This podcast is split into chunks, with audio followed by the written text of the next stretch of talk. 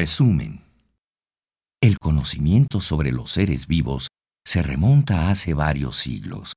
Desde principios del siglo XVI hasta mediados del siglo XVII, se desarrolla la historia natural tanto en Europa como en América. Los naturalistas de esa época describieron minuciosamente los objetos naturales que incluían seres vivos y minerales. Fue hasta el siglo XIX cuando se definió el objeto de estudio de la biología y se plantearon teorías y conceptos unificadores sobre los seres vivos. Por ello se dice que esta ciencia surge de manera formal en este siglo.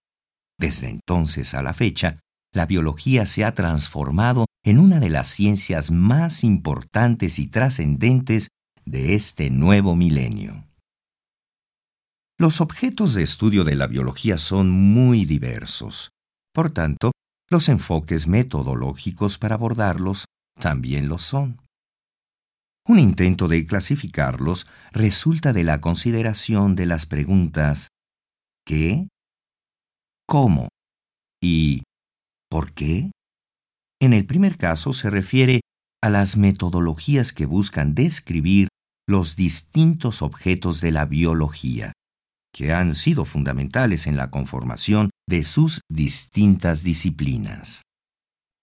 El segundo enfoque se refiere a la búsqueda de explicaciones sobre el funcionamiento de los organismos en sus distintos niveles de organización. Finalmente, las metodologías que explican los factores históricos responsables de las propiedades de los organismos y de las especies. La biología también es el objeto de estudio de filósofos, historiadores, pedagogos, etc., quienes utilizan metodologías interdisciplinarias, multidisciplinarias y transdisciplinarias.